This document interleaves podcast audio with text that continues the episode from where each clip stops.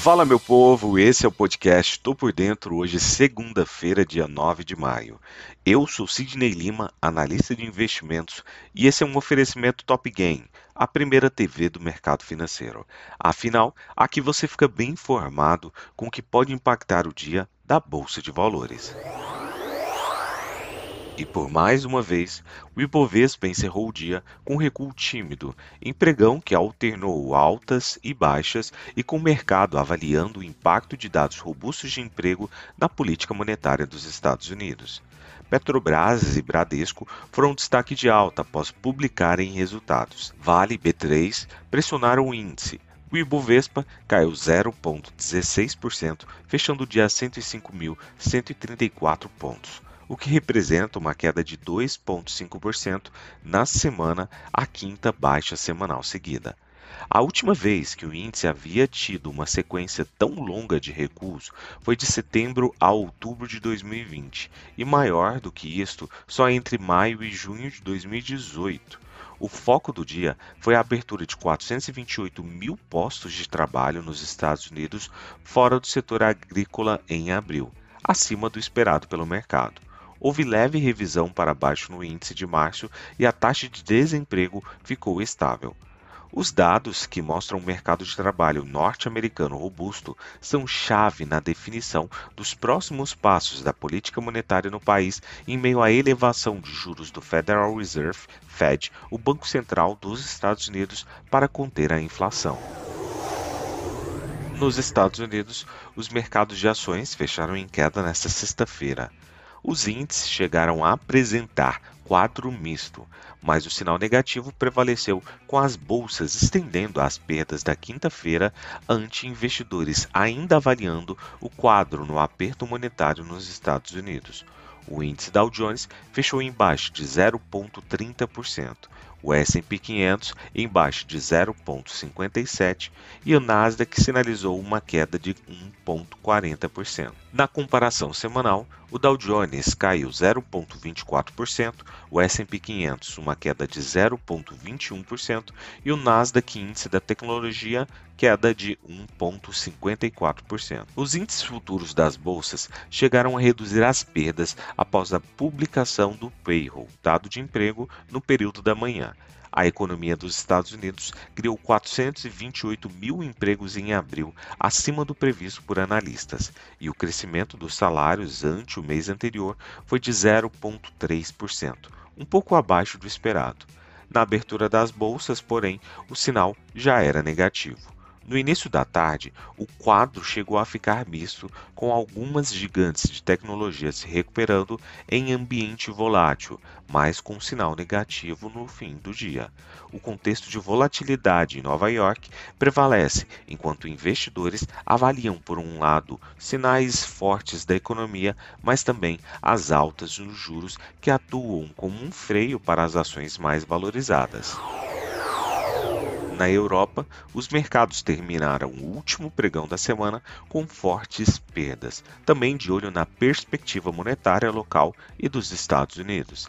Na maior economia global, a forte geração de empregos em abril reforçou a perspectiva de que o Federal Reserve, Banco Central norte-americano, deve prosseguir sem resistências com seu aperto monetário, enquanto dirigentes do Banco Central Europeu alertaram para a necessidade de subir os juros em breve. Nesse contexto, o índice pan-europeu Stock 600 fechou em baixa de 1,91%, acumulando baixa semanal de 4,55%. Em baixa durante toda a manhã, as bolsas europeias melhoraram após o relatório de empregos payroll dos Estados Unidos ter mostrado uma boa geração de empregos no mês passado. A queda nas bolsas nova-iorquinas, porém, jogaram os índices no velho continente a um recuo superior a 1%. Investidores focam na leitura do Fed sobre os dados de emprego que seguem fortes, mesmo com a desaceleração econômica local, o que indica ainda mais pressão inflacionária, reforçando a perspectiva de aperto monetário lá nos Estados Unidos. Já na zona do euro, alguns dirigentes do Banco Central Europeu têm se esforçado para apontar a urgência em ajustar os instrumentos da entidade para conter a inflação. Na Ásia, as ações do Japão caíram após o fechamento de segunda-feira, com perdas nos setores de gás, água, construção e serviços. No fechamento em Tóquio, o Nikkei 225 caiu 2,53%. A volatilidade do Nikkei, que mede a volatilidade implícita das opções do Nikkei 225, subiu 11%, uma nova alta de um mês.